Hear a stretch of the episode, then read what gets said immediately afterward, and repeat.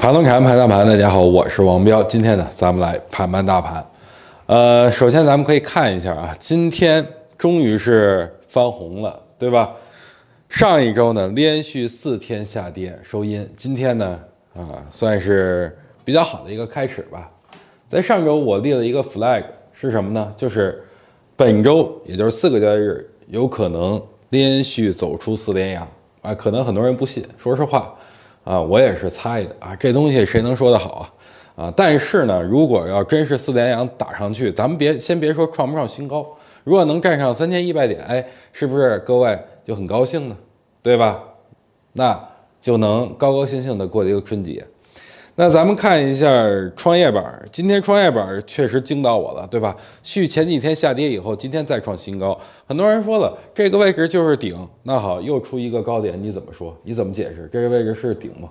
对吧？所以短期来说，对于啊创业板也好，对于上证指数也好，现在目前行情只是在上涨过程中的一个短期的回调，没有必要过分担心啊，对吗？而且大家可以看一下，一千九百七十点。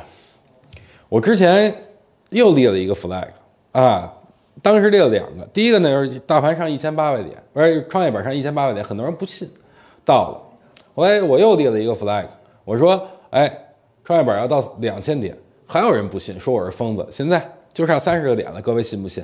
所以对于目前这个市场，你不要以正常人的思维去思考它，各位在熊市里边待的时间太长了，已经不知道牛的滋味了。啊，吃熊肉吃多了，牛的牛肉都不知道什么味儿了，啊，所以对于当下的行情，就是啊，一定要听我的啊，回调依然是很好的一个买入的时机，不管是上证指数也好，创业板也好啊，太强了，好吧？那咱们看一下板块的情况，今天科技股百花齐放，就像咱们之前说的，对吧？